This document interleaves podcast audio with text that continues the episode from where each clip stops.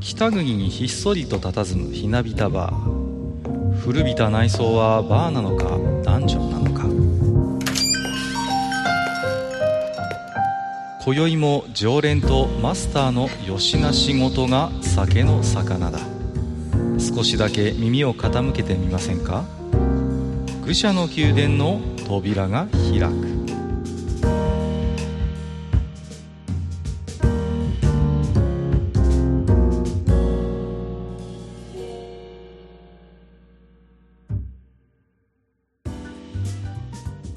ややマスター、今日も来ましたよ。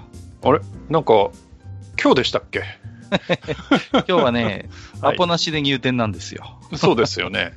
すいません。本当はね、あのー予告しておりましたように、はい。まあ、シューティングゲーム BGM 選手権をやろうかなと思ってたんですが、はい。まあ、これも前回お話をしておりましたけれども、ちょっとね、前回、あの、皆様からいただいている置き手紙をね、ちょっとご紹介できなくて、ね、喋っちゃうやつがいるもんだからさ、もういやね。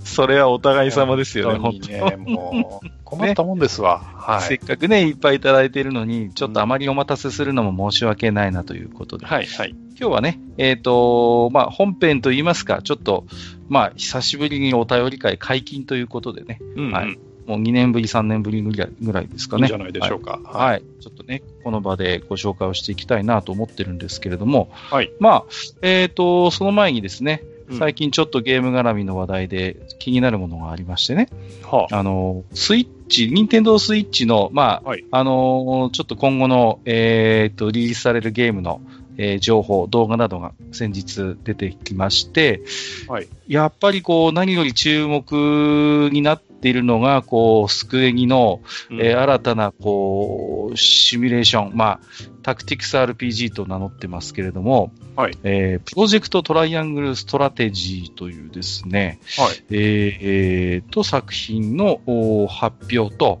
うんそれから、えーと、体験版が早速遊べるということで、はい。あのーで、まあ、非常にこう雰囲気がね、かつてのあのゲームにまあよく似ているということで、まあ、はいそうですね。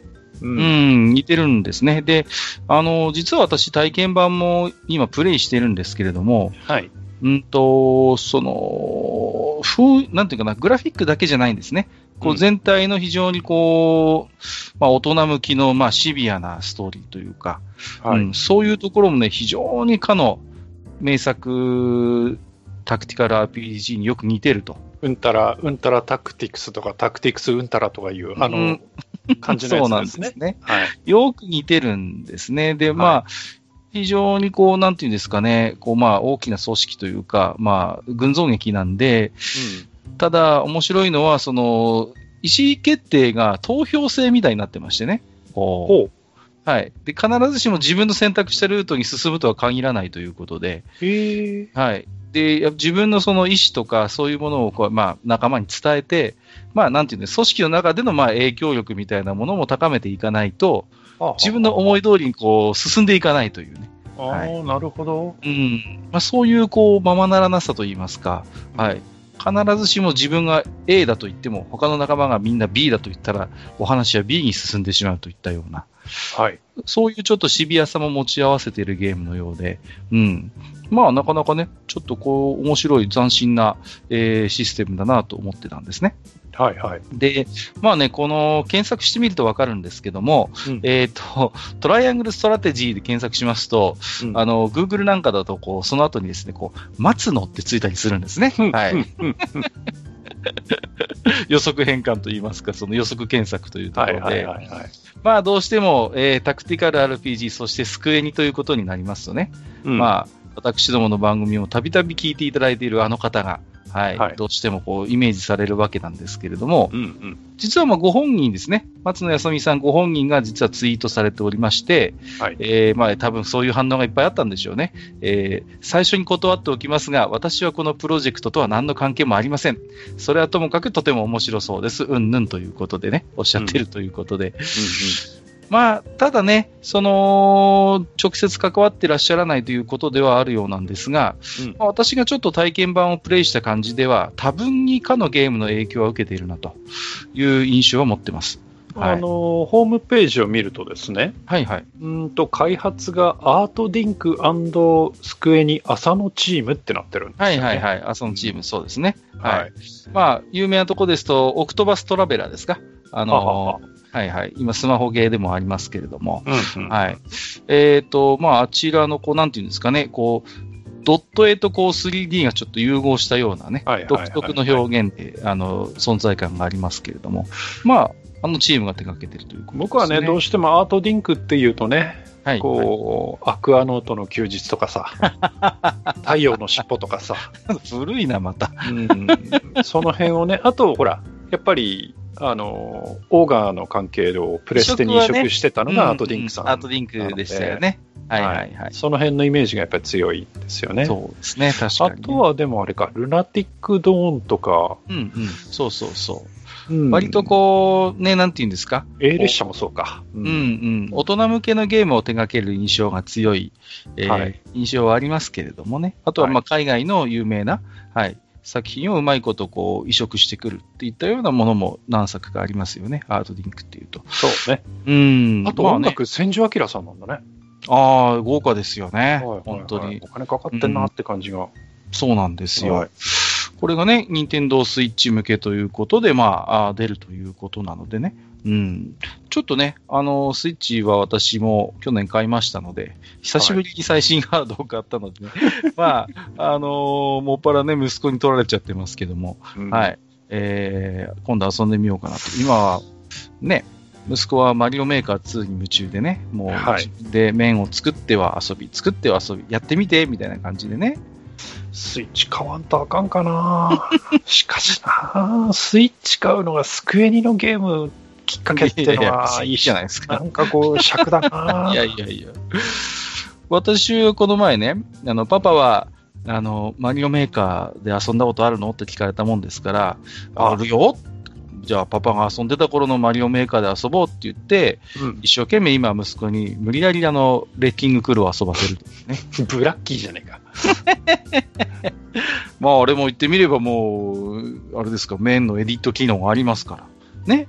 言ってみりゃあれもマリオ。まあまあ、そうですけどね。マリオメーカー。うんまあ、そんなね、強引なことをやさせては、えー息子にまたパパが変なことを教えてるって、ねうんえー言われたりするわけなんですけれども、でしょうね。はい。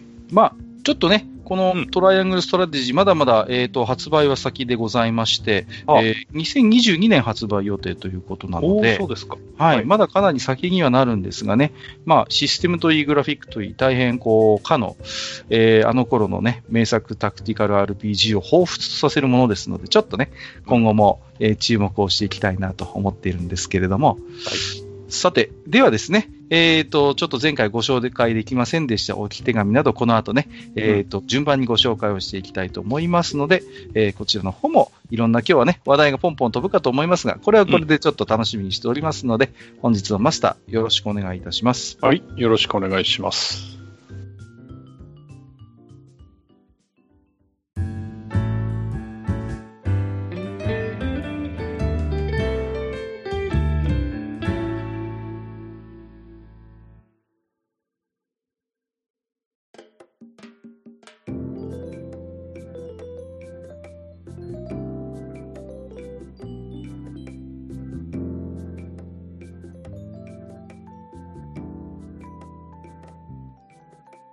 はい、それではね、えっ、と、本日は前回ご紹介する予定であったね、えっと、置き手紙、またね、えーたくさんいただいておりますので、早速では順番にご紹介をしていきたいと思います。はいえーでは、1つ目はマスターの方からご紹介をお願いできますでしょうか。はいえーじゃあ行きましょうね。え1つ目、エゾノシンさんですね。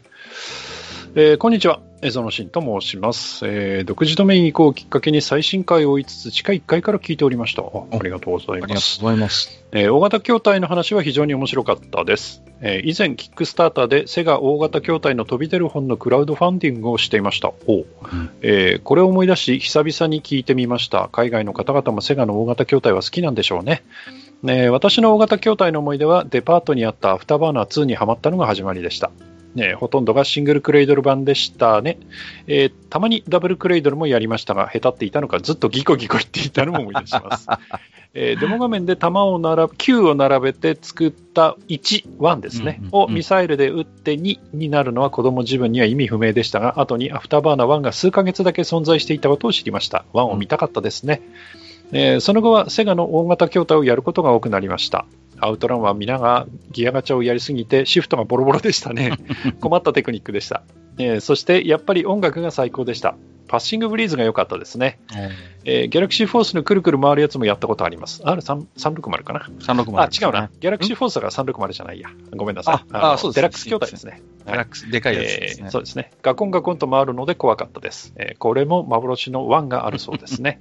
えー、カナダに現役筐体があるらしい。えー、G ロック、えー、パワードリフト、サンダーブレードなどなど懐かしいです。うん、そして、コナミのスピードキング、ネオ神戸2045を知っていますか、えー、スナッチャーの世界観の中で F0 やワイプアウトのようなホバー系車両でレースをするものです。R360 のように逆さまにはなりませんが、ぐるぐる回る密閉型の筐体で回転させることで体がシートに押し付けられるような横 G を発生させることができました。うん、えウェックルマン24も180度程度ですが、くるくる回るので、えー、コナミは回転する筐体が好きなのでしょうか？えー、後にも先にもレースゲームであんなに G を感じたことははありません。もう一回やりたいです。うん、えー、後にプレイステーションに移植されまして、えー、条件をクリアするとビッグバイパーやあいつなどを使えるようになったと記憶しています。このゲームも音楽が良かったです。最近はすっかり稼働筐体は出なくなってしまいましたが、VR と連動したものがより普及すると楽しいでしょうね。また、ゲームセンターのお話をしていただけることを楽しみにしています。寒さもまだ厳しいですので、皆様どうかご自愛くださいませといただいてます。ありがとうございます。はい、ありがとうございます。うん、スピードキングは、僕は、あの、まあ、雑誌で存在はしてましたけど、実際に遊んだことはなかったですね、これはね。はでかいのよね、これもね。もう、それこそ、あの、360バリの、こう、なんていうんですか、フェンスでこう囲ってあってね、こう、で、それこそガコンガコン動く、本当に大型筐体なんですけど、相当置いている店は限られてたんじゃないですかね。僕が、あの頃行ってたゲーセンでは、まあ、お目にかかることはなかったですね。うん。そんなにおそらく台数も出てなかったんじゃないでしょうか。うん。僕は専門誌で見て、一回はやってみたいなっていう、こう、憧れの筐体ではあったんですけれどもね。うん。うん、マスターは遊んだことあります？このスピードキングって。いやー、もうこれは、あの、僕がゲーセン行かなくなってからのゲームだと思いますんで。はいはいはいはい。うんうん、なんかね、非常にこう、ね、見た目のインパクトもあって派手で、移植されたプレステ版のやつはね、なんとなく遊んだ記憶もあるんですが、ちょっと残念ながらアーケードの実機といいますかね、うん、はい、僕も体験がないですね。うん、懐かしいですね。この大型筐体について扱った回というのをやってましてね。はい。はい、うんうん。いろんなゲームの話をした記憶があります。あ、でも出たの95年なのか。なるほどね。うん。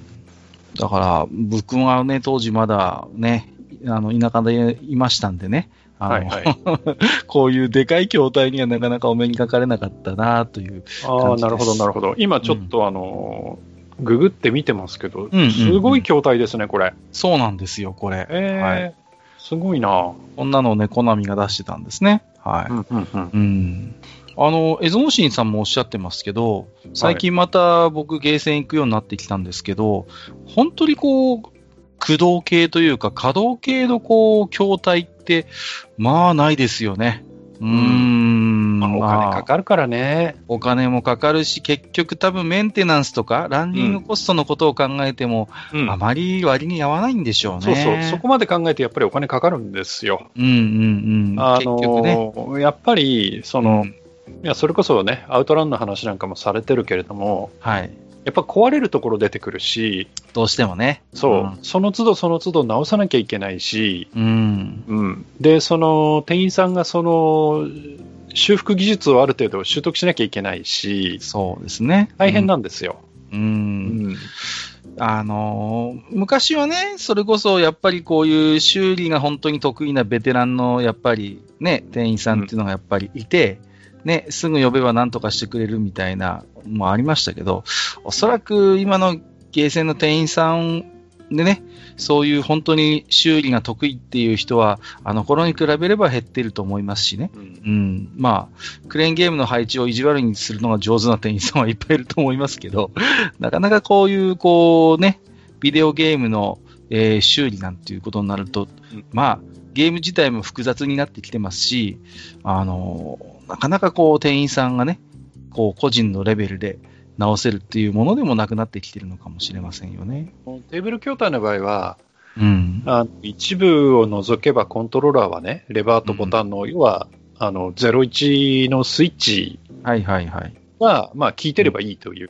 うん。まあ、せいぜいあとは、その、えーまあ、スティックの裏のセレクターのところの、えー状態でその斜めが入るとか入らないとかっていうぐらいのせ調整しかないんですけど、はいはいはいはい。あのーこういう特にドライブゲームなんていうのはアナログ入力じゃないですか。まさにね。ハンドルとそうすると、ちゃんと右左の切れ角に対してきちんとその、えーすアナログの数値がね、ちゃんと出てるはいはいはい。と、えーマックスがちゃんと出てるかとか、センターがちゃんと取れてるかとか、調整項目多いんですよね。そうですね。うな、ん、大変なんですよ。だって、あの頃のアフターバーナーとかもそうですけど、やっぱりお店によって全然違いましたもんね、この、そう、正直操作感とか。んそうそうそう。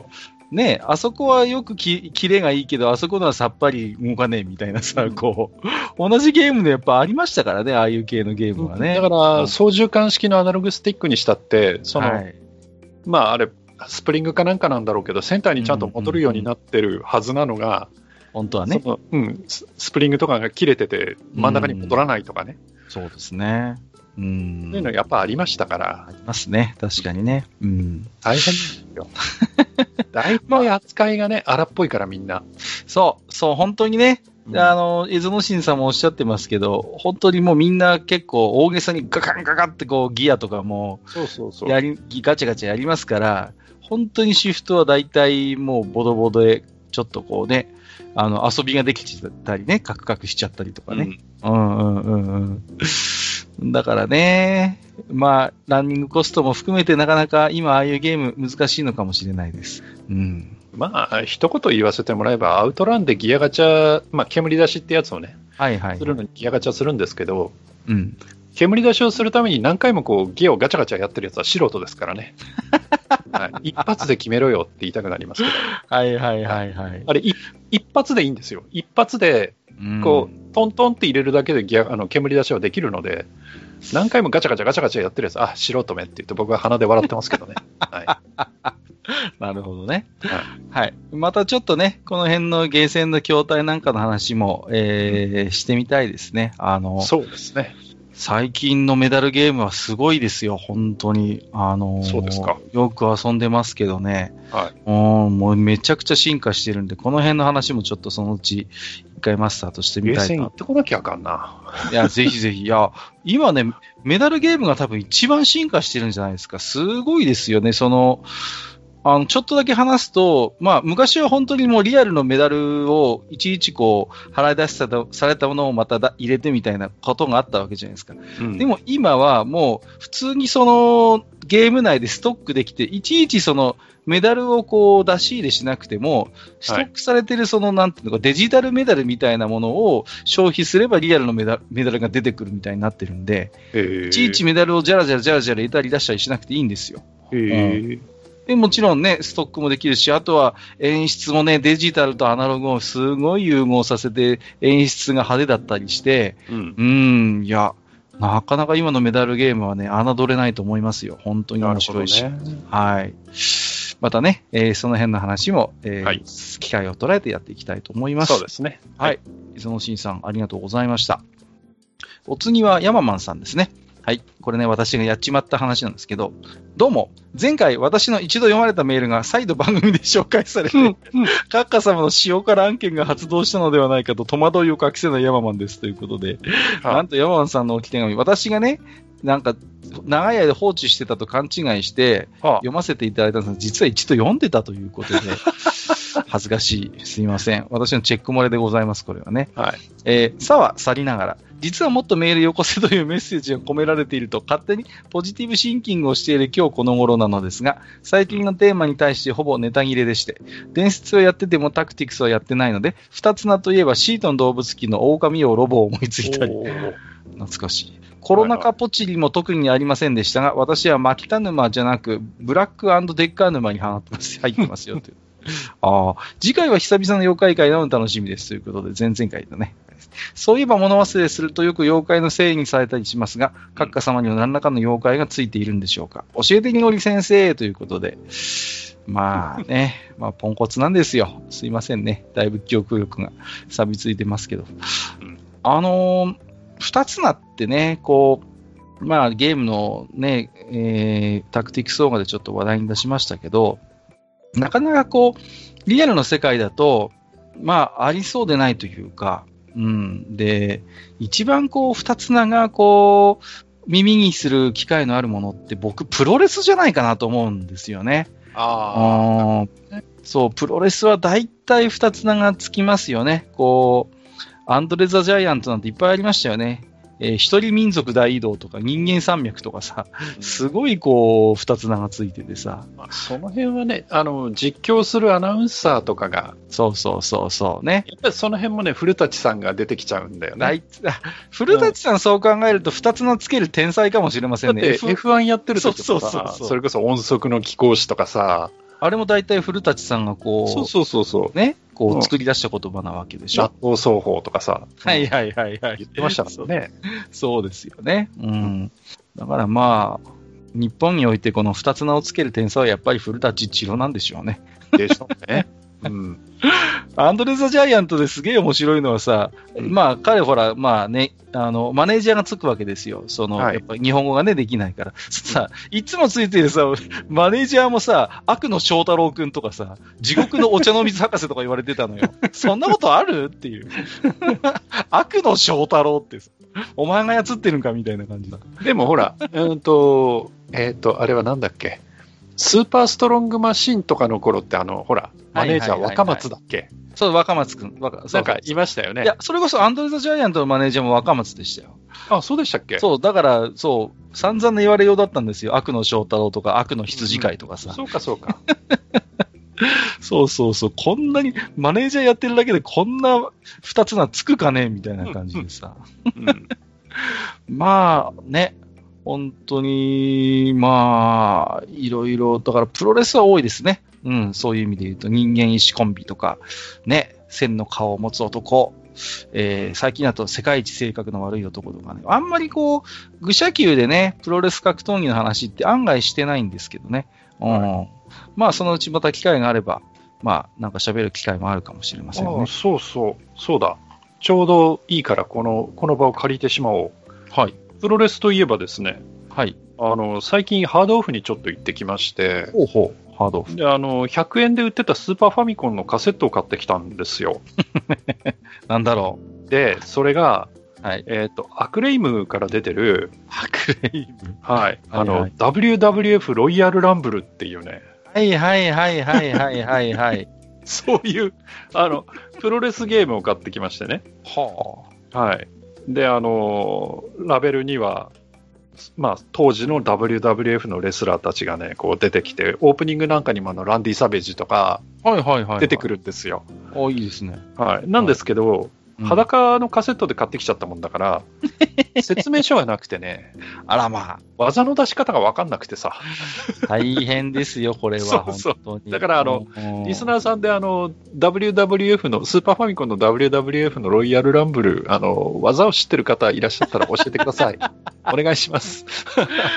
あのーロイヤルランブルはさ、ちゃんとレスラーの名前が実名だからいいですよね。そうそうそうそううんあのーさ、ヒューマンのさ、プロレスゲームはさ、大体似たような名前になっちゃうのよ。こうはいはい。明らかにあいつだろうなみたいなんだけど、実名やっぱ権利の関係で全然出せなかったんだけど、しばらく。ね。はいはいその点ね、うんロイヤルランブルはいいゲームですよね、お金もねアンダーテイカーとか出てますからね。そうそうそう、はいそうなんですよ。あの頃のね、もうバリバリのこう、はいスター選手がね、うん、使えるんで、はいいいゲームでしたよね。はい、どなたか、あの、コマンドのわかる方、はい、よろしくお願いします。よろしくお願いします。こちらまで。なんだったら、あの、説明書のそこだけちょっと、まずいのかな。写メとかいただけると。はい。はい。ということで、まずいのかなが情報を求むということで、よよろしくお願いします。はい。はい山間さん、ありがとうございました。あじゃあ、お次行っていいでしょうかね。はい、お願いしはいます。。えーじゃあ、お次、えっ、と、パンとハムさん。はい。えー過去回から聞き漁っているパンとハムです。えーホンダの撤退会をはじめ、F1 回を聞きながら、えーえーラジオや無線を聞いて北総園でいる毎日です。あいいですね。えーさて、エロ本会。エロ本会拝聴いたしましたああ。りましたね。えーちょっとした倉庫の裏にあるエロ本や漫画雑誌のアクションレベルでハーハーしていた少年時代を思い出しました。うんえー私は男子校でしたので、エロに飢えている男子の収容所みたいなところがありましたので、当時を思い出します。えー二次元恋愛遍歴の回と並んで思い出に浸りながら笑わせてもらいました。また、過去回の感想を送りますね、えー新しい回もチェックしておりますので、楽しみにお待ちしております。といただいてます。ありがとうございます。はい、ありがとうございます。えっ、と、確か、しげち兄さんをゲストでね、お呼びした、ねはいえー回ですよね。はい。えっ、と、エロ本のあんな話、こんな話をさせてもらいましたけれどもね。はい。はい。あのーなんていうんですかね。まあもう今や、もう絶滅危惧雑誌みたいになっちゃってましてね。はい。で、コンビニにもほとんど置けなくなっちゃいましたんでね。もういよいよ、はい。本当にあのーもう、あのーなくなってしまうかもしれないと言ってね。うん、エロ本が。えーそうなんです。もう、そういう時代なんですよね。もうあれですか、そっち系も電子に移っちゃったってこと？うーん、まあ、それはもちろん一つにはあるんですけれどもね。はい。ただ、うーん、やっぱり、なんでしょうね。結局、こう、まず、コンビニを失ったっていうのは本当にでかくてね。その、はい。まあ、結局その、コンビニね、DVD 付きの、まあ、いわゆるプレステージ本って言ったりするんですけど、エロ DVD が付いてる、まあ、あの、薄手の雑誌みたいなのが、まあ、かろうじて生き残ってはいたんですが、うんそれがもうほぼコンビニがなくなると勝負できないんですね。はいじゃあ、じゃあリアル書店に置くかとななっても、リアル書店はリアル書店でめちゃくちゃ数が少なくなってきまきましたから、うんもうそもそも流通させるのは大変なんですね。もう。うーん、だからね、本当に、だからその、いわゆる実写系のその、エロ雑誌なんていうのはもう、本当に厳しくなってきました。もう作ってるのが今、数社かな本当にそんなレベルですよ。あの、流通レベルでいくと。うんはい全国、だから、1万部以上吸ってるような雑誌って、まあ今出す、具体名出すとブレインハウスさんとか、本当一部の出版社に、えー限られると思いますね。そうですか。まあ、エロ漫画はエロ漫画でなんとなく根強く残ってますし、うん。で、エロ漫画の方は割と電子化にも成功しているので、うんまあ、リアル雑誌がなくてもそれなりに存続している老舗のエロ漫画誌っていうのはそれなりに今もあるんですけどね。はあはあ実写の方はもう悲惨ですね。うんはい。うん。まあ実写はね、やっぱりこう、オンデマンドのビデオの方にそうそうそう行そっちゃったのかな。う。う。うんんでもなんかエロ本会でもちょっと喋った記憶もあるんですけど、はい。やっぱりね、こう、写真には写真の良さもあるんですよね、こうね。動かないっていうことにもやっぱりこうね、うーん、あのまあね。なんかまあね、わかりますよ。そのエロの世界があるんですよ。こう、まあね、私も結構そういうのコレクターだったんでね、いろいろ 持ってますけど、未だに。はい。いや、90年代はね、本当おもしエロ本の面白い時期でね、はい。あのーいや、信じられないの話ですけど、こう、チェック漏れで、こう、消しがないやつとかあるのね。こう、ほうほんと普通に書店に並んでるやつですよ。へえ、そうなんだけど、うん、修正漏れなんでしょうね。こう、もうすっかりもう見えちゃってるみたいなのもたまにあったりしてね。昔はそうそうそうビデオの方ではね、うんその、いかがしいビデオの方では、あ今ちょっとずれたぞっていうのをあ、あるある。昔はありましたけどね。ありました、ありました。昔はもうそれは本当によくあって、特に、うんあの、ブルセラショップ系のこうね、素人が作ってるっぽいやつは特に。大体こうね、ちょっとこう、ああれ？みたいなのがね、あって今ね。はね、その辺やっぱり自主規制もかなりきっちりしてるっぽくて、今はもうねなかなかそういうのに、ないい。ないない。今みんなデジモで、すっかりもう自動でやうですよね。見たことあるんですけど、すごいですよ。あれちゃんと形を判別して自動でこう、モザイクが追尾するシステムがあって。えーそうなの？そうそうそうそうえーすごいな。昔は全部職人が動かしてたそうなんですけど、うんうんうん今ああいう世界ももう AI だそうで、うんはい。あの、ちゃんと自動追尾でね、勝手にモザイクがついてくることになってるらしいですよ。偉い時代になったもんだなと思いますけどもね。まあ、エロって言えばね、ちょっと、はいはいあの漫画の話になっちゃいますけど、ええ今、あのニコニコの星画。の漫画コーナーで、あの某、あのえー、陰国団地っていうとんでもない漫画が、あの知ってるぞ。どう考えてもアウトっていうね、はいはいはいはいはい。ありますね。連載してますよね。はいはいははいい。。あの楽しみにしてるんですけどね、僕は。あなるほどはいね。さすがですね。。ひどいですすね、これは。うん はいこの辺のあれですね。こう、嗅覚はさすがでございますね。はまあ、なんかツイッターで流れてくるんだよね。い。まあまあ、なんかね。はい僕が悪いわけじゃないです。はい。まあ、陰国団地はでもあくまで全年齢向けの漫画作品ですからね。ですね。はい。そうそうそう。一応ね。そう。はいなんていうかこう、ルールの隙をついてるような感じはしないでもないんですけれども。かなり、かなり、どう、どう見てもアウトですけどね。まあまあまあまあ、一応ルール上はこう、まあまあ面白いですけどね、まあまあ、そういうことになってるようですけれどもね。はい。えー、ということで、ありがとうございます。またね、何かエロの会をやるかもしれませんけど。うん。エロいおじさんたちですから。そうなんです。えっ、と、パンとハムさんもう一ついただいておりますので、こちらもご紹介させていただきます。えっ、と、題名、閣下の謎の作法についてということで、細かすぎて伝わらない俺の作法選手権前編後編拝聴いたしました。皆さんのお便りでもそうツッコミされておりましたが、閣下の塩辛を埋めるという作法、みんな言うな、これ。そんなに変なのかな？塩辛を埋めるという作法については笑わせていただきました。ちょっと演技性なところがあるということなのでしょうか。自分は子供の頃、帰り道の思っていることを、えすべて小さな声で実況しながら帰るということを実行しておりましたが、そんな感覚？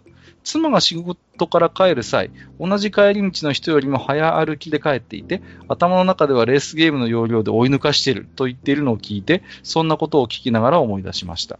また自分の作法など思い出したらメールいたします。それでは、ということでいただきました。ありがとうございます。なんか皆さん塩辛に引っかかるんですね。うん、不思議だな だけどまあ、あれですよね。その学校の行き帰り、うん。そのわけのわかんないルールを設けて遊びをしながら帰るっていうのは、まあ小学生あるあるじゃないかなと思それはよ、くやりますよね。うん、影を踏まないで帰るとかさ。そうそうそう。そうね。雨上がりとかだと乾いてるところだけ踏んだら OK そうそうそう。濡れてるとこ踏んだらアウトとかね。このパンとハムさんの奥様の帰り道に頭の中でレースゲームっていうのも、これもなんかすごいわかる。うんわかるわかる。うんわかりますね。こうね、最寄りの駅まで着いて、そこからこう歩いて帰るときとかもね、うなんか同じようなことをやった記憶もありますね。うんうん。僕の塩辛を埋めるっていうのは演技性、演技性、うん、演技性なんだろうか、それは。うん。まあ、新鮮なこうね、こう、喜びを味わいたいっていうだけなんですよ。あの、変な話なんですけど、エロ本もそうなんですよ。エロビデオもそうなんですよ。あの、非常にお気に入りのものがあっても、うんあえて数ヶ月寝かせるってことをやるんですね。こう。ね。で、こう、忘れた頃に、あ、これやっぱりいいみたいなさ、そういうのありません？なんかこう、わかるでしょ？いや、わからんではないけど、あの、僕の場合はちょっと違って、はい。お気に入りはお気に入りなんですよ。はいはいはだけど、こう、いろいろ見ていくわけですよ。今日はこれ見ようとい。か、はいはいはい。で、ジャンルも変わったりするんですよ。まあね。うん。で、場合によっては媒体も変わったりするわけですよ。はい。ね、ビデオから漫画に行ったりとか、小説に行ったりとかう。ん。で、そういうのをずーっとやってって、ある程度のループを経て、戻ってきて、あ、やっぱりこれいいわ。っていうのはありますよ。まあまあまあ、この同じようなことじこの女優さんのこのシチュエーションいいねっていうのはありますけどねはい。あ、わかりますよ。その、うん僕が本当に頭のおかしかった頃は、ああえてこかった頃ははい。う、あの、電子書籍でいっぱい持ってるんですけど、うんあえてね、タイトルを全部、あのーなんていうのかな、あのー全然無作為の数字の羅列みたいにして、あこう本当にだから、分かっちゃうじゃないですか、タイトルでこう、あ、これあの作品だって分かる。それを全部一回タイトルをわけの分かんない数字に置き換えて、その新鮮な発見みたいな、あ、これがあの、みたいな、こう、やりますけどね、そういう、これこれみたいな、やっぱりね。かっか、それはね、言ったらなんですけど、やっぱり頭おかしいですよ。えー、そうですか？いやいやいやいやいや、そんな、そんなことない、ないと思うんけどね。いやわざわざその検索しづらくするってことはしなかったな。あそうですか。僕はそこを、あの、全部こう、シャッフルして、そうそうそう。あの、自分の中ではもうそれをね、こう、フォルダエロティックアドベンチャーって名付けて、こう、遊んでたんです。ね、そういう。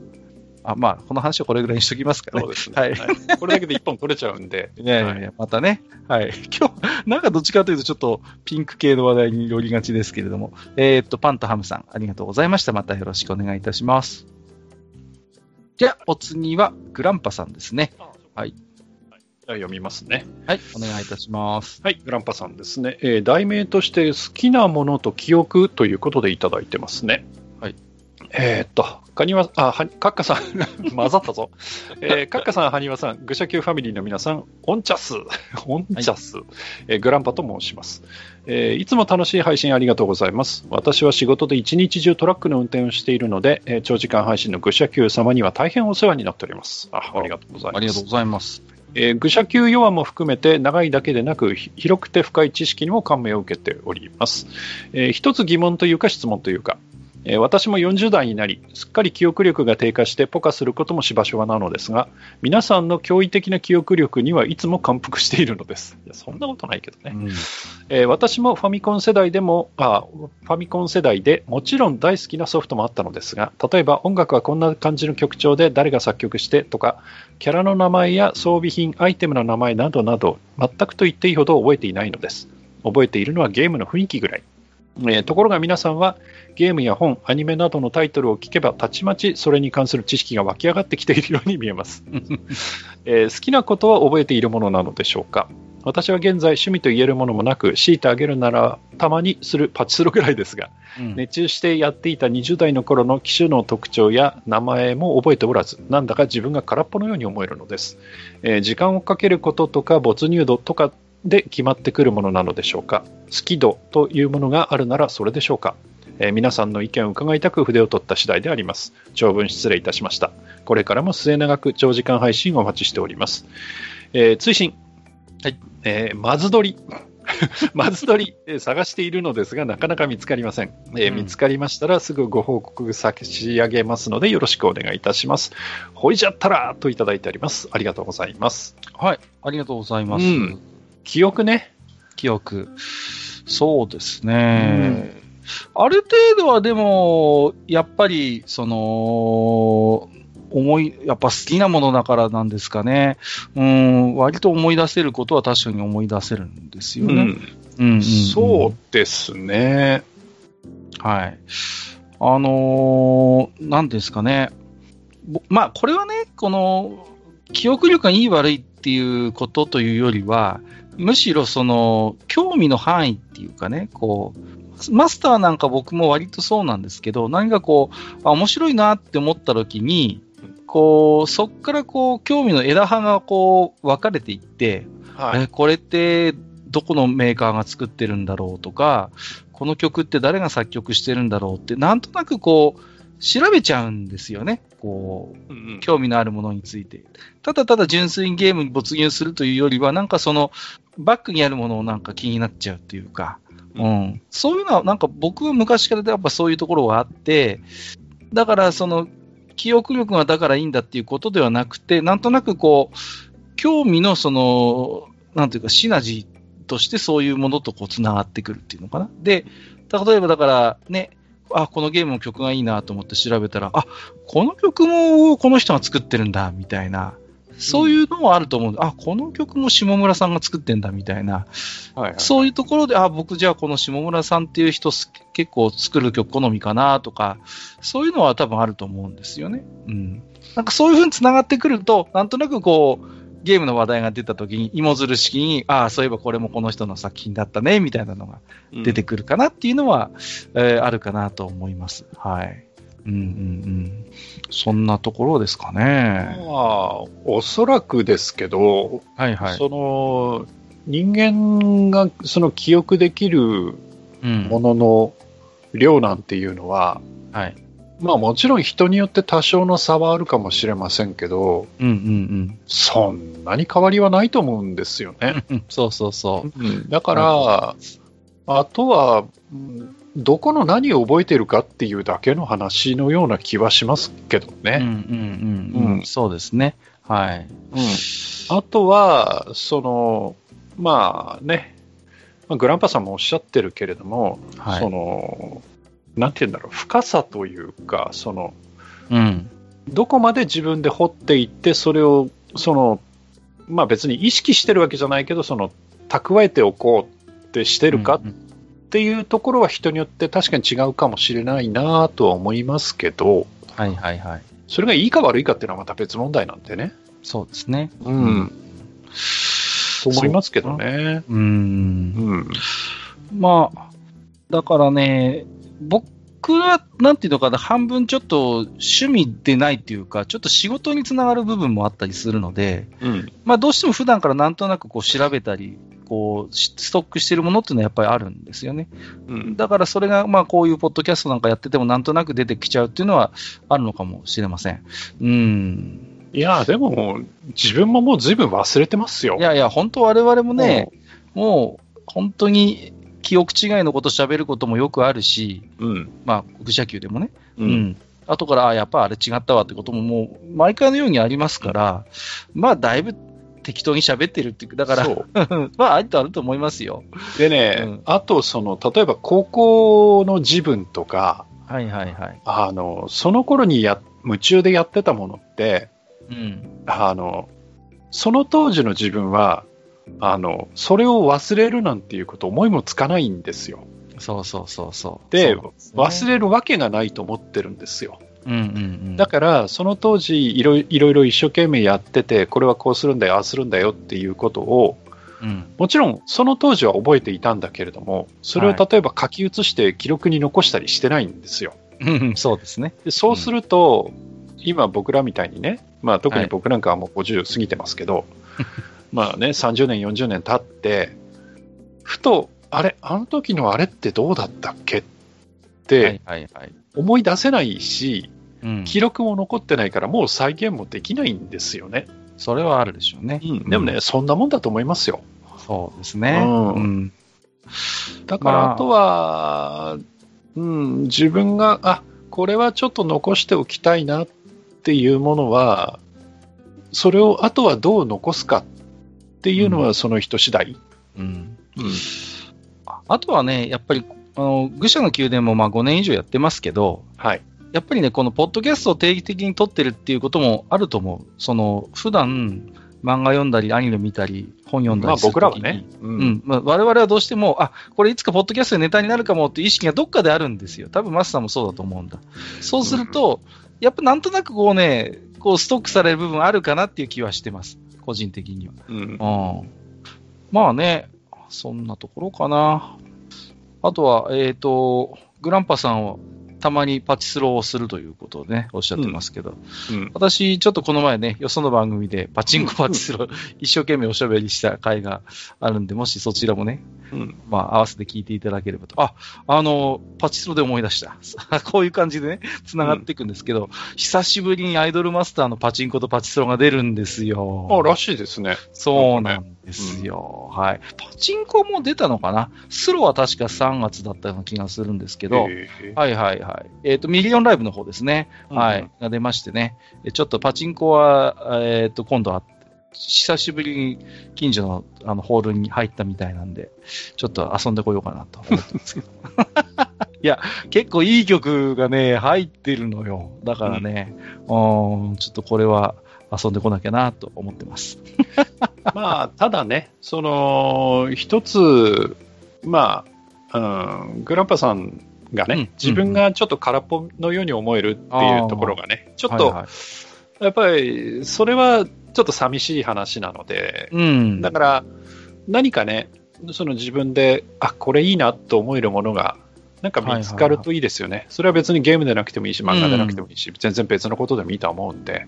まあ、だから逆、逆に言うと多分、グランパさんも、多分、ポッドキャストってうちの番組以外のも聞いてると思うんですよ。うんうんもちろんね。うんそうなると、まあ、私から言わせれば、そういう素人のポッドキャストを聞くのが趣味ですっていうのも、うん僕はなんか一つの立派な趣味のように思えるんですけど、ね。まあ、それはね。ううんん。ただやっぱりこう、なんか自分っていうものが欲しいんじゃないのかな？そういうのを聞いてると特にね。ね。癖の強い人多いじゃないですか。まあポッねド、キャスターって。悪が強いのよ。まあ我々も人のこと言えないけどだね。から、うんそういうのを見聞きしてると、まあ、見る、見るがないか。聞いてるとね、うん、なんかそういう、自分もなんかそういうものが欲しいっていう風な気持ちっていうのは理解できるので、ね。なんかそこはね、あの、僕らが何もそのアドバイスできるものはないですけど、なんか見つかるといいなと思いますけどね。そうですね、何かね。うん。それはそう思いますね。うん。ぜひだから、まあ。後になってね、いや、あの時あれ、例えばさ、ゲームでもそうだけど、はい。い、や、あれ苦労したよね、とかっていう、うん。あ、そうそう、みたいなのっていうのをね、誰かとその、えー後になって記憶を共有できたりするっていうのは、それはそれでやっぱり楽しいものなので、そうですね。うん、それが別に、うん、何のジャンルであってもいいから何かね、できるようになれば。うんうんうん。だからそのね、なんかこう、フックというか、きっかけにね、もし、ね、そういうポッドキャスト聞いてて、そういうのがあるんだとするならばね、うん。ちょっとそこからこう、興味をこう掘り出してってみたいなのもうん。ありかもしれないし、そうですね。うん。でなんか面白そうだなと思ったことがあれば、まあちょっと、ちょっとだけ首を突っ込んでみるとかね。そうそうそう。うんそうですね。なんかそういうのもありかなと思います。はい。はいまあもしかしたらね、今、この我々のこの内容もね、トラック運転しながら聞かれてるのかもしれませんけれどもね、うんはい。あんまね、こう空っぽなんてそんな寂しいことを言わないで。そうですね。うんはい。ぜひ、なんかね、こうやってでも現に置き手紙もいただいてるわけですから、非常にそういう意味で言うと、なんかこう、興味に対する、なんかこう、お思いっていうか、そういうね、一つこう、あ溢れ出るものは僕はあると思いますよ、それはね。うんじゃなきゃまあこんなね、うん置き手紙なら出しませんって。遅いっちゅうことはないので、そうそうそう何かね、見つかるといいなと思います。ぜひねはいはい。また何かこう、ピンときたらね、あ、うんそうそうそう、ピンときたっていうリーチが、あ、まあいいや、その話はね、やめましょう。はい。はいえーということで、えー、グランパさんありがとうございました。またよろしくお願いいたします。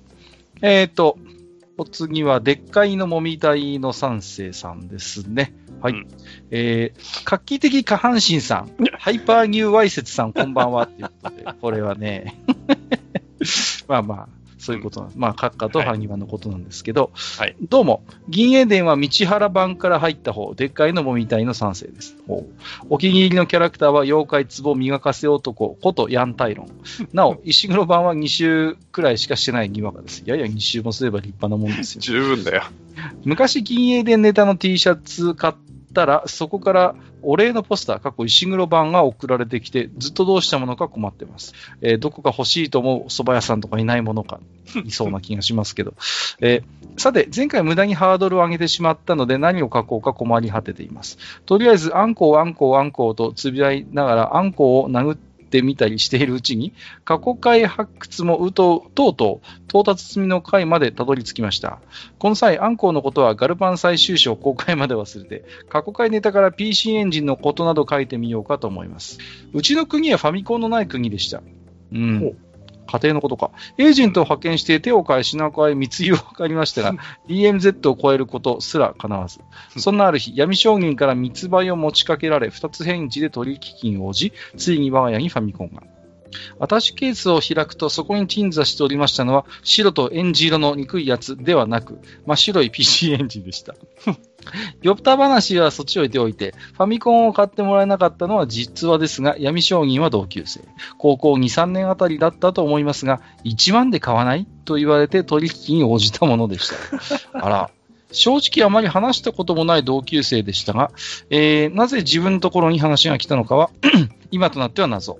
一緒についてきたのはギャラが88、ギャラが88と妖怪道中記。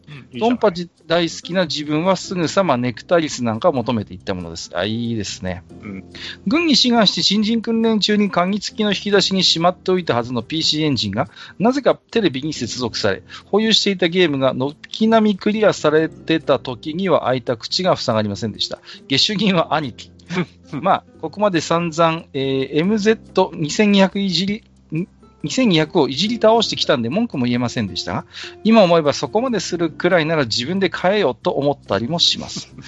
ともあれ、プライバシーのかけらもない新人訓練を終え、比較的自由にできる部隊配属後は、内務班をゲームセンターにする勢いで資金投入してたものです。えーお子様持ちの皆様、教育に悪いとか言って子供を抑圧しすぎると反動でこうなる可能性があるので、やりすぎるのも考えものですよ。マジカルチェイスも新品で入手しましたが、当時はクリアしたら売って新しいソフトの資金にするという考え方だったので、後年こんなことになるとも思わず、えー、売ってしまったのは痛恨のミスでした。PC エンジンミニには期待しましたが、これが入らなかったのは残念でしたね。うん。CD ロムロムユニットを追加販売して、さらにソフトを増やす計画でもないかなと発売前には思いました。どうやらそれもなさそうで。とはいえ、パラソルスターとスプリガンがマーク2が入ったのは良かった。パラソルスターは猿のようにやり込んでクリアまで行ったはずです。今やったら全然ダメダメでしたが、自分も結構いい年になってしまい、集中力やらやる気やらにかなり衰えを感じます。そういや、何か忘れてるような、確かタクティ系、点点点。ところでファミコンですが、結局入手したのは、エンジ色成分がなくなったニューファミコンになってからという低たらくでした。蒸気の反動のこともそうですが、ファミコン思い出話などについていけず寂しい思いをすることもあり、流行の最先端を走る必要はないですが、ある程度体験することは大事なんだなと時々思います。以上、たらたらと自分語りを並べてしまいました。見たか、慶原 Y さん。これが本当の長文乱文だ。あ、その設定生きてたのかということで、はい、いただきました。ありがとうございます。はい。ファミコンがなかなか、えー、家に来ずということで、うん、おそらくあれですかね、このでっかいのもみたいの三世さんにしてみれば、初めてのコンシューマー機が PC エンジンだった感じなんですかね。みたいですね。うん、そんな感じですかね。まあ MZ2200 っていうのも書いてますけど。はい。はい。まあ、PC エンジンは本当に、でもね、ずいぶん初期ですね。本当に始めて、まだ数回ぐらいの時に一度テーマでおしゃべりした記憶がありますけれども。しましたね。うん。うん。本当にあの、今見てもコンパクトでね、あの、PC エンジンの本体ってさ、うん、うん、非常にデザインも、もう、なんて、今見ても、あ、結構かっこいいなと思える、うん、ハードかっこいいですよ。ですよね。うん。なんていうの、こう、全体的にこう、つるんとしてるっていうか、あんま出っ張りがない形になってるんですよね。はい、うん、それがなんかこう、あまりおもちゃっていう感じがしないで、なんかマシンっていう感じのね、雰囲気をやっぱ演出してたように思いますしね。うん。しかし、ギャラマと妖怪道中記っていうことで、これなかなか、はい、いや、ね、いいところじゃないですか？いいとこついてますよね。うん、いい、まあ、妖怪道中記はちょっと難しいですけどね。難しいね。うん、難しいけど、でも面白いしね。うん。でもね、すぐネクタリスなんかを求めたということで、いやー、はい、いいゲームですよね、ネクタリスもね。うん、PC エンジンのシミュレーションゲームでは一番かもしれませんね。名作だと思います、これは。面白いよね。うん。そうですね。あと、マジカルチェイスも新品に入手したんだけれども、売ってしまったということでね。うん、この辺はまあでもね。いやいやいや、悪い笑いだな、本当にもう。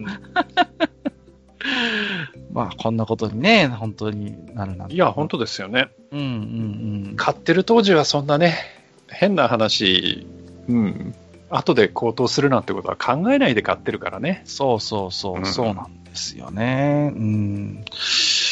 まあ、ね、やっぱりその BGM も含めて本当に名作だなっていう気がしますし、これについてはね、マスターもよそでもね、よその番組を一回出張ってっておしゃべりしてたこともありましたけれどもね。うん。だからその、PC エンジンのコンセプトみたいな話を随分昔にしましたね。その、コア構想というものがあって、いわゆるその、拡張させていく機能とかを PC エンジンを中心として、うん。ある程度はやっぱり成果があったんだと思います。あの当時。うん。で、それなりにこうワクワクする、まあ、追加ハードみたいなものも出ましたし、それこそ CD ロムロムだってね、うん、そのうちの一つでしょうから、だからね、なんか面白かったんですけど、ただ、いかんせんちょっとその都度ね、ちょっとこう、お金がやっぱりね、かかるっていうところもあってね、うん、難しいところもあったのかなとは思いますけれども、ちょっと子供が遊ぶにしてはね、そうやってハードを拡張してグレードアップさせていくっていうコンセプトは、まあ、なかなかちょっとハードルが高い部分もあったのかなという気もしますね。うん。あとはね、そうですね。まあ、本当に一番シンプルなヒューカード時代の PC エンジンだと、若干やっぱ BGM がね、パワー不足かなっていう感も否めないですね。うん。ビジュアルはね、どぎも抜かれましたけど。僕はでも、PC エンジンの内部音源の音好きですけどね。ああ、あれはあれで、まあ味はありますけどね。はい。うん。R タイプとかも僕はコンシューマーは PC エンジンで遊んだよな、確か。うん、そうそうそう。確か2枚組とかになってませんでしたっけ？そうです。でしたよね、R タイプね。1枚じゃ、そうそうそうそうそう、はい、1枚じゃ終わらないんですよ。そうそうそうそう。うん。なんかね、あ、これ2枚買わなきゃ全部遊べないんだと思ってね。そんな記憶はありますね。はい。うん。いや、いいハードでしたよ。いや、うん。PC エンジンは本当に、だからね、いろいろでも、ファミコンより先にだから PC エンジンに触れてたっていうのは、うーん、どうでしょう。まあ珍しいのかもしれませんけれども、まあね。うん。でもそれはそれできっと、もみたいの賛成さん的にも、素敵なコンシューマーゲーム機との出会いだったんじゃないのかなとは思いますけどね。うん。まあ、やっぱりね、ビジュアルとかはね、やっぱあの、ファミコンと比べても全然やっぱ PC エンジンの方が、はい、発色良かったですしね。うん。あと、個性的なゲームが結構あって、僕は好きでしたよ。あの、改造超人、守備ビンマンとか、3まで遊びましたよ、僕も PC エンジンで。はい。そうそうそう。ね。メサイアでしたかね、作ってたのがね。うん。はい。えっ、ー、と、ありがとうございます。また、えっ、ー、と、ビビッとくる何か思い出話ありましたら、また教えていただければなと思っております。ありがとうございます。はい、ありがとうございます。えー、じゃあお次。はい。えっ、ー、と、スーパーウトサさんですね。はい。ありがとうございます。はい、題名がついてます。えー、うん、祖父から聞いた猫股のお話ということで。はい。はい、書いてますね。えー、埴輪様、閣下様、いつも楽しく拝聴させていただいております。えー、地下195回を拝聴しました。妖怪話は聞いていて楽しいですね。なんだか懐かしくなって祖父から聞いた猫股の話を思い出しました。はい、えー、何でも猫は大人になると猫山、猫だけだったかな？で修行を積んで猫股になるんだとか。うんえー、当時、えー、自宅で飼っていた猫が家を出たっきり帰ってこなくて不安がる私に対して安心させるために祖父が話してくれたのだと思います。まだ小さかった私はこの話を聞いて、そうか立派になって帰ってきてくれると嬉しいなと思ったものです。えー、祖父はもうだいぶ前に他界しているので詳しいことは分かりませんし、私もおぼろげな記憶ですが、もうちょっとよく聞いとけばよかったと後悔しています。えー、長文失礼しました。次回の配信も楽しみにしております。それではといただいております。ありがとうございます。はい、ありがとうございます。えっ、ー、と、今日収録日ベースで考えますと2月22日なんですけど、にゃんにゃんにゃんですね。猫の日なんですよね。はい。はい。で、ねえ、マスターは猫とか飼ったことあります？いや、ないです。うちは犬だけ。ああ、犬ですか、うん。私はね、それこそ、じいさんが猫が好きでね。はあ、うん。まあ、飼ってたんですよね。うん。で、いや猫って不思議でね、こう、飼ってて、なんかこう、年取ってきて四季を悟るというか、なんか元気なくなってくると、ふいっといなくなっちゃうんですよね。なんかそそういう話は聞いたことあるんだよね。うん、そうそうそうそう。で、ね、こう、帰ってこないっていうのうちでもありました、やっぱりね。死に目を見せないっていう。なんかね、不思議なもんで、なんか習性としてやっぱりあるんでしょうかね。で、うちだけなのかなと思ったら、やっぱりね、猫飼ってるご家庭の方に話を聞くと、結構やっぱ似たような話を聞くんですよね。まあ、スーパーお父さんも書いてらっしゃいますけどね。うん。うん、だから、まさにね、本当にもしかしたらうちの猫も猫山に行って猫股になる修行を積んでたのかもしれませんけれどもね。うん。うん、まあそんな感じで、猫っていうのは不思議とそうやってね、こう、いなく、ピッといなくなっちゃったりすることもあるんだなと、うん、うちもそうだったなと思って今、えっ、ー、と、思い出ま、思い出しましたけれどもね。うん、うん。ね、猫ね、うん、今ね、うちはね、あの、鳥飼ってるんで、猫はちょっと飼えないんですよね。もうね、魚と鳥を飼ってるもんですからね、猫はもう絶対 NG なんでございますよ。はい。まあ、あんまね、あ妻の実家がね、猫飼ってますね、そういえばね。うん、あ、そうですか。そうそうそうそう。シャイな猫でね、あの、結婚する前に何回かご挨拶で妻の実家にお伺いしたことなんですけど、あの、全然僕がいると警戒して出てこないんですね。うん、で、4回目か5回目で初めて実は猫飼ってるって聞いて、え本当ですか？って知らなかったんですよ。全然僕の前に出てこないから、その猫がね。2匹を見たの、しかも。ほう。だけどね、なんか知らない人人が来てるっていう、わかるんでしょうね、敏感に。うん。全然そんな雰囲気もないし、姿を見たことないから、いや、実は猫がいましてって言われて、えー、そうなんですか？みたいなね。うん。そんなのはよく覚えてますね。はい。随分け、未だになんか警戒されてますね、なんかね。はい。未だにこう、なんか、最近ようやく、あ、なんかこの人関係者なんだなって思ったんでしょうね。なんとなくこう、ちらっと姿を見せることはあっても、でも基本、大体もう、不機嫌そうに、早く行けみたいな感じで、こう、はい。僕は猫に好かれないんですよね。ああ、そういう人いますよね。犬はね、うん。大体仲良くなれるんですけど、はいはいはいはい。うん猫はダメですね。う。うんん。あれですか。こう、野良猫なんかにもあんまりこう、仲良くされた記録はないですか、こまあ、たまにあの、なんですか、う。うん足元寄ってきてスリスリされることはあるんですけど、はいはい。こっちから行こうとするとダメですね。ああ、なんかありますね。そういうタイプなんでしょうか。うんそれで、もね、学生時代はね、あの、隣んちの猫が、はい。あの、家猫なんですけど、はい。なんか外遊びが好きで、うんうんうん。あの、なんか、出す、出されるっていうか、その、で、出歩いてるうちに鍵を閉められるみたいで、あの、で、僕はほら、学生時代はとにかく家に帰ってくるのが夜遅かったので、はいはいはい。遊んでばっかりいて、うん。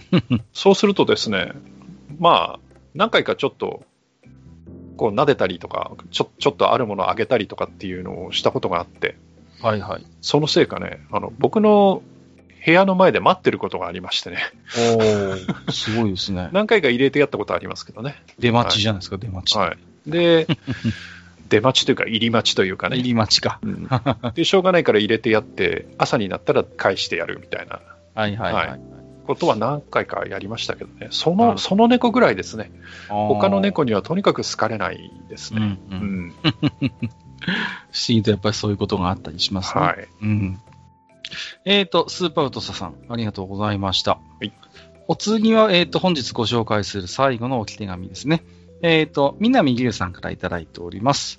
題名は、久々の置き手紙失礼しますということですが、すっかりご無沙汰しております。韓流韓人南流です。昨年はコロナ禍で気持ちにも時間にも余裕がなくなり、サイレントリスナーと化しておりました。聞くのは聞いていたのですけど、なかなかお便りをかけなくて、いえいえ、別に聞いていただけるだけでありがたいんですよ。さて、地下195回星と妖怪会拝聴しました。空母に関しての解説、とても興味深く聞かせていただきました。21世紀の現代であっても、誤解が元となり、新しく妖怪として広まっていくことがあるのだという話は、なんとも妖怪らしい逸話だなと感心しました。500年くらいしたら、そんな妖怪がいくつも増えていたりして、そして25世紀とかの民族学者が逸話を収集したりと妄想がはかどりますね。TRPG 部もいよいよクライマックス。リスナー部で参加されている方々を羨ましく眺めつつ楽しく聞かせていただいています。二人操作会も楽しかったので、また別システムを遊ぶ特別編もやってほしいなと思います。最後に私事ながら近況報告として、グループ SNE さんが出されている海外 TRPG 専門誌、ウォーロックマガジンにて開催された第1回 T&T、これトンネルズトロールズですね。ソラアドベンチャーコンテストにて、なんと最優秀賞に選んでいただきました。なんとなんと。1月15日に発売されたウォーロックマガジンナンバー9に操作誌として作品が掲載されました。素晴らしい。まさにアナログゲーム界のレジェンドたる安田仁さんに審査いただけただけでも光栄なことですが、表紙に自分の名前が載るというのは何とも晴れがましく、もし機会がありましたら遊んでいただければ嬉しく思います。愚者級ファミリーの皆さんのご感想を聞いてみたい。それではまたお便りさせていただきます。今年も皆様元気でお過ごしください。ということでいただきました。ありがとうございます。うんいやーもう最後のエピソードでもうびっすごいくりしました。。うんすごいですね。へー、ソロアドベンチャーコンテストで最優秀賞ということで。はい。これはおそらくあれですね。こう、まあ、えっ、と、シナリオだと思うんですよね。はい。ソロアドベンチャー用のシナリオのコンテストだと思うんですが、えー、最優秀賞と。最優秀賞ですからね。すごいね。ね。で、小冊子として作品も掲載ということでね。いやー、これはもうね、本当にすごいことだと思いますよ。誉れなことだと思います。ちょっとね、これ、今、ウォーロックマガジンね、僕取り寄せてますので、これ。えっと、ちょっとぜひ、本当にね、一回遊んでみたいなと、えー、思っておりますけれどもね。うん。うん、まあ、そして前半はね、えっ、ー、と、妖怪の話ということでした。まあね、いろんな妖怪がこの瞬間にも実は生まれているんじゃないかということでね。いや、あると思いますよ。25世紀だったらいるんじゃないですか？妖怪、妖怪、Wi-Fi 隠しみたいなのいるんじゃないですか。ね、いつも、いつも繋いでいる Wi-Fi が今日に限っては妙になんか繋がらない。おかしい。これはきっと妖怪 Wi-Fi 革新は電波を隠しているに違いないみたいな、うん、そんなこともあると思いますけどね。あの1時間に1回だけ1分くらい切れるとかね。あるある、あるある。もしそんな現象があったら、それは妖怪の仕業みたいな。うんうん、あの、結局、あの、なんていうんですかね、週刊アスキーにあの東京都保保会っていうコーナーがありまして、ね、ありますね、はい。はい。要はパソコンとか IT 周りのちょっと徒歩の話を、うん、まあ、笑い飛ばすみたいな、まあ、長寿コーナーがありましてね。はい。私も何回か乗ったことがあるんですけど、あのー、結局、その、パソコンの中の技術的なことって、まあ、僕は全然わかんないわけですよ。だけど、いつ、昨日まで動いてたものは急に動かなくなるみたいな。昨日まで順調だった同じことをしているはずなのに今日はうまくいかないみたいなことは、まあパソコンはしょっちゅうあるわけじゃないですか。そういう時に、僕なんか全然技術的な知識がないから、それこそパソコンを一個の人格とみなしてね、こう、今日はなんだかこいつ調子悪いな、みたいな。今日、ちょっとこの、うちの子今日ご機嫌斜めだな、みたいな。そういうふうになんか認識する感覚ってやっぱすごいあるんですよ。そうなると、まあなんかちょっと、それこそ妖怪っていうわけじゃないけれども、なんかね、そういう自分の普段愛用してるパソコンをな、ちょっとしたつくも神みたいな扱いにして、うん、そうそうそう。ね、あの、ご機嫌を伺わないと、あの、調子が悪くなっちゃうみたいな。なんかそういう感覚がなんかこう、今日の妖怪話につながる部分もあるのかなと思ったりしますね。なんかこう、うん、結局そういう昔からそうだと思うんですよ。そういうなんか人の理解を超えたような現象があったときに、いや、実はこういう妖怪がいてっていうことで、そこの、こう、なんていうのかな、記憶、あの、知識とか、その、の、こう、隙間をこう、うまいこと埋めてくれるのがやっぱ妖怪って存在だったんだろうなと思うのでね。うん。だからまあ、人が、人の営みある限り妖怪っていうのはやっぱり、こう、今後も生まれてくるんでしょうから。うん。だその辺なんかバックボーンを考えるの面白いですよね。その何か理由があって、やっぱその、ね、妖怪っていうのは生まれて、しかもこう、その中でもね、人々の多分共感を得たようなものは多分こう何百年も経ってもこう残っていくんでしょうから。うん。まあそういうところはちょっと面白いなと思いますね。うん、まあ、間違いなくあの、妖怪、カバンの中でコードぐちゃぐちゃは出てくるよね。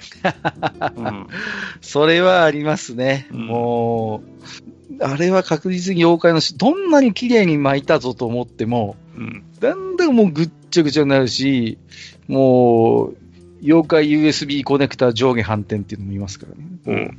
絶対50%以上の確率だと思うんですよ。ほう。刺さんない確率が。ね、まあなんかね、そんな話もちょっとありますからね。えー、まあ、えっ、ー、と、南龍さんありがとうございます。ちょっと個人的に、えー、南龍さんの作品を、えー、読むのが今から私は楽しみでございます。はい、えー、ということで、えー、Gmail または投稿フォームでいただいた置き手紙は以上となります。ここから先はツイッターのリプライやハッシュタグ、愚者の宮殿をつけていただいている置き手紙、つぶやきをいくつか、えー、と本当にね、毎回抜粋にて恐縮なんですが、ご紹介をさせていただきます。もちろんすべてね、えー、拝読はさせていただいております。いつも皆さんね、ありがとうございます。ということですね。うん、はい。えー、ということで、えーと、サカゼプラスさんからいただいておりますね。はい。えーと、これは何でしたっけ？天津三日星でしたっけ？はい。えっ、ー、と、また、アマビエ的流行の匂い。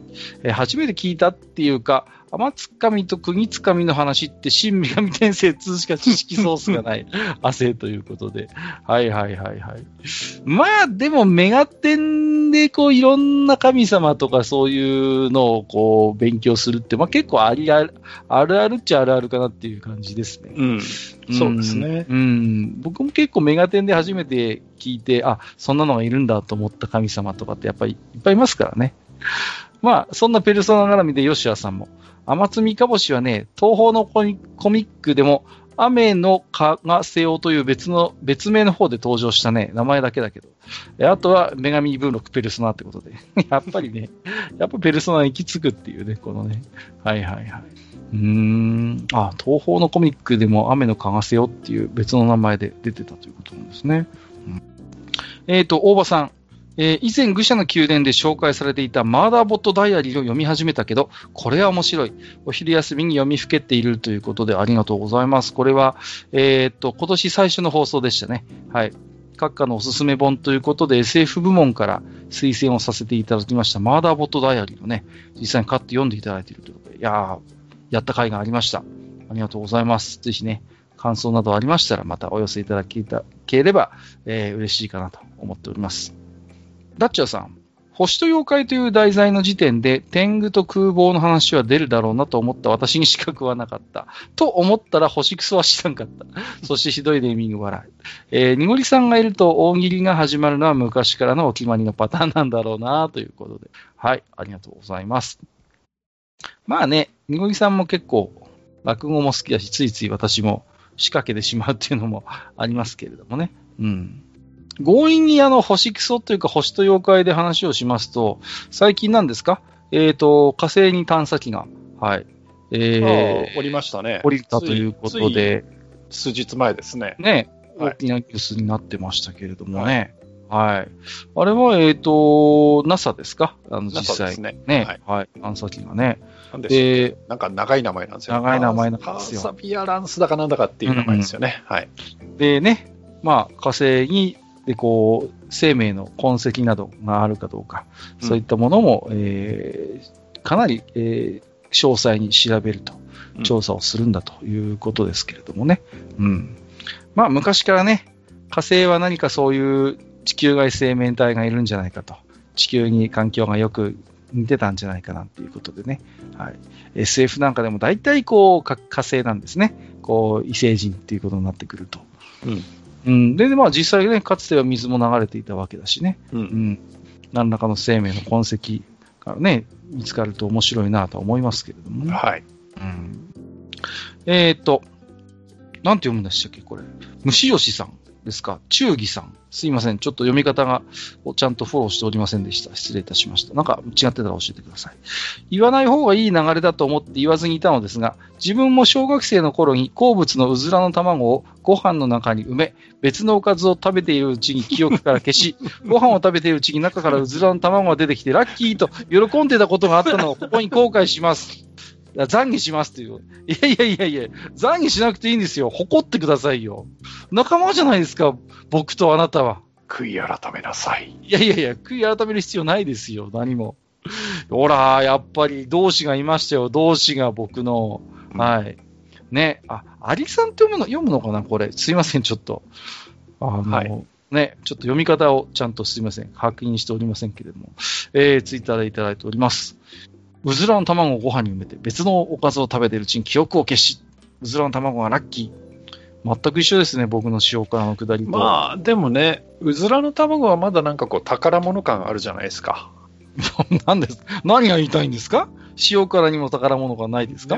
塩辛ってあんまり宝物感ないかなっていう感じが。あの、塩辛を熱々のご飯に埋めるとね、うんその時も喋った記憶あるんですけどね、塩辛がちょっと溶けるんですよ、熱くて。いや、わかりますよ。うんそのちょっとトロトロになった塩辛が発掘されて、おわこんなところに塩辛がっていうのはいいわけですよ。ねそういうことです。ねって言われても同意はできないんだけどね。はいおかしいな。あの、有名な駅弁で、あの、引っ張りだこ飯っていうちょっとタコツボみたいに入ってる駅弁があるんですよ。そうですか。はい。うん。で、タコを柔らかくした、あのーね、お上の方に乗ってるわけですね、そのタコの具が。あではいはい美味しい美味しいと思って、ただ、タコ壺型の弁当箱なので、うん掘り進めていく感じになるんですよ。で、うんうんうんああ、もうこの下ご飯しかないんだろうなと思って掘り進めていくと、なんと、下の方にタコボールが入ってるの、この駅弁はね。ほうほうほう。はい。でうわ、ラッキーっていうね。うん。多分、この人も、僕と同じことをしてたんじゃないかなと思うの、この開発した人は。ご飯の中にそれは違うと思うけどな。ご飯の中に何か埋まってるいや、それは違うと思うけどね。いや、確かにサプライズかもしれない。サプライズは演出したのかもしれないけど、そうそう別にね、まあ2回目以降はあれだけど、最初に買った人、ね、埋まってるって知らないで食べるはずなんで、それはまたちょっとレベルが違うかなってあ、いう。違いますか。はい。しいなえっ、と、本日最後のご紹介はミステリオさん。青函飛行するババアがついに来るかと思いきや、今回はババアありませんにがっかりしたところに、ババオブババア堂々登場。夜の帳とも言われるように空に幕がかかり、ほころびから太陽の光が漏れていると考える方が楽しいかもですね、ということで。うんまあ、前回はね、本当に、まあ、妖怪ババア界の本当にセンターを張るような、はい、はいババアが登場したわけですけれどもね。はい。いやー、ね、本当に。まあ、なんですか、みのりさんもね、こう、星と妖怪っていうのは自分で設定したもののなかなか苦労しましたなんてことをおっしゃってましたけれどもね。まあでもやっぱり妖怪界は非常に反応も多くいただけるので、はいまあ、あの、本当皆さんにね、楽しみでいただいているのかなというふうに思いますけれどもね。うんそこは本当にありがたいですね。うん。はい。ということで、えー、トーク社の宮殿では皆様からの置き手紙をお待ちしております。えーお便りは、えー番組の最後にご紹介しております、えーと、メールアドレス、あるいは番組ホームページのお便り投稿フォームからも、えーお送りすることができます。また、今のように、えーと、ツイッターハッシュタグ、愚者の宮殿をつけていただいたつぶやきなども、番組内で抜粋にはなりますが、ご紹介をさせていただく場合がございます。えー今回もたくさんの置き手紙ありがとうございました。以上、お便り紹介のコーナーでした。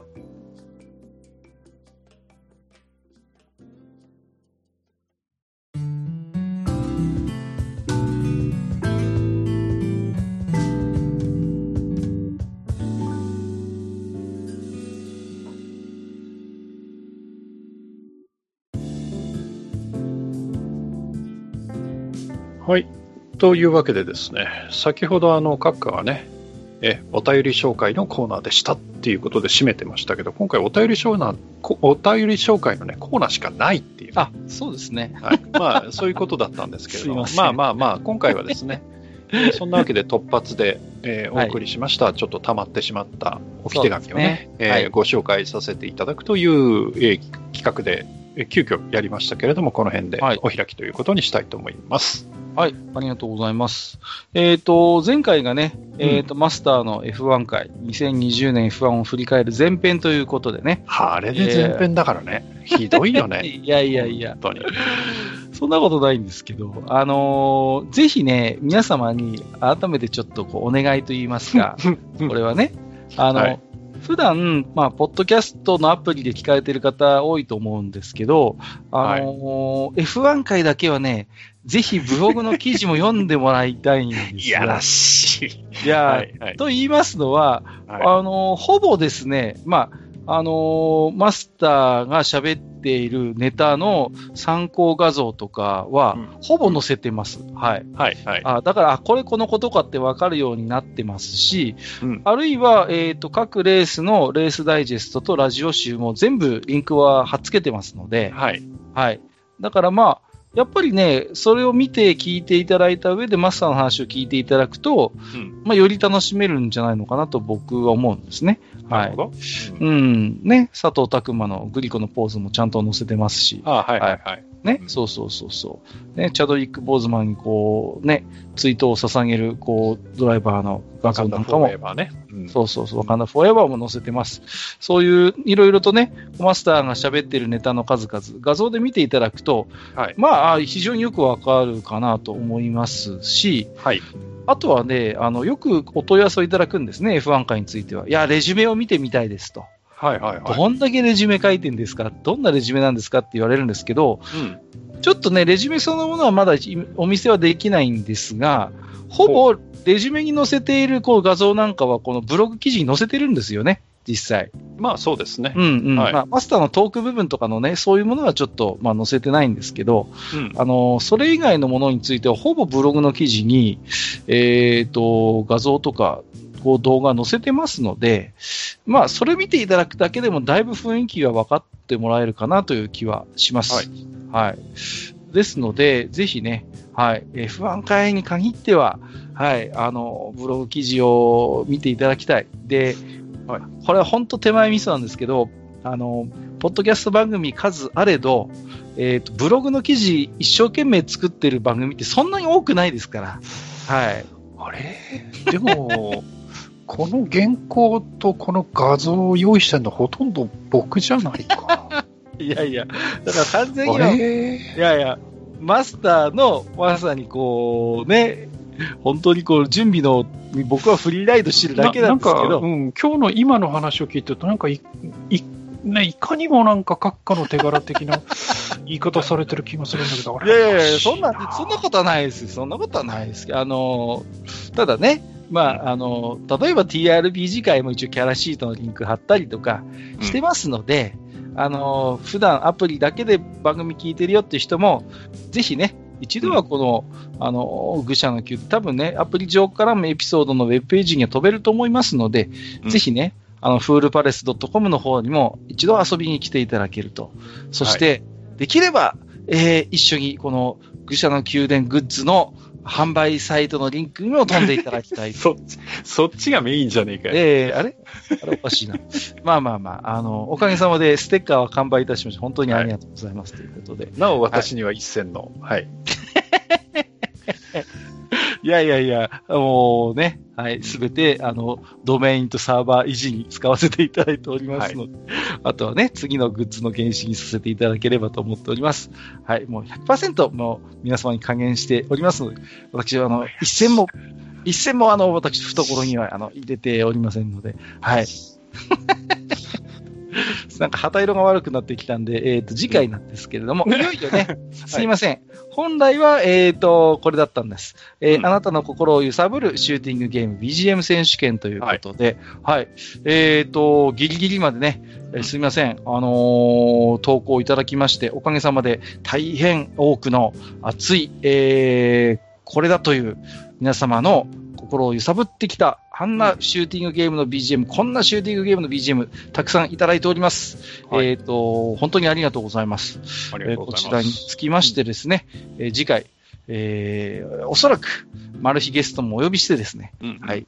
いろいろと、えーお話ができるかと思うので、大変我々も楽しみにさせていただいております。もうね、あのー裏話ですけど、レジュメがね、大体そうなんです。はい形になってまして、これからその、まあ、そそれぞれのね、紹介していただいてる曲、もちろん知ってる曲もあるんだけど、知らない曲もあるんで、そうなんです。えーはいそちらについてはちょっと我々も聞いてみようかなということで。そうですね。はい。はいぜひ皆様のおすすめの曲を我々も、うんえーちゃんと予習して、えー収録に臨みたいなと思っておりますので、えーぜひ皆様も楽しみにしていただければと思います。おそらく次回のブログの記事も全部動画のリンク貼ってると思いますから、うんぜひ聞いてみてくださいね。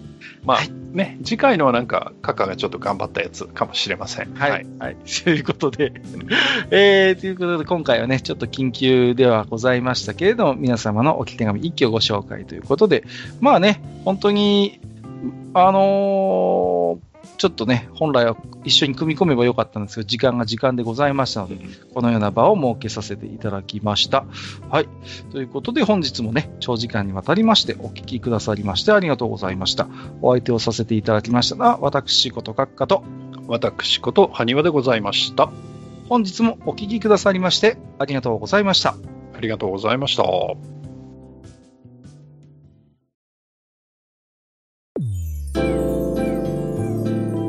北国にひっそりと佇むバー、愚者の宮殿。当店の名物は、おっさんたちのヨタ話、ゲストの愉快なお話、そして何より、皆さんが置いていってくださる置き手紙でございます。置き手紙は、ブログの投稿フォーム、または電子メールにて受け付けております。メールアドレスは mail.foolpalace.com メールのスペルは mail フールパレスのスペルは FOOLPALACE でございます。また、ハッシュタグ、武者の宮殿をつけてツイッターでつぶやいていただきますと、我々がそのツイートに食いつく場合がございます。ちょっとした感想でも、長文でも、形は問いません。あなたのお話をネタに、我々と酒を酌み交わしてみませんか？お便りお待ちしております。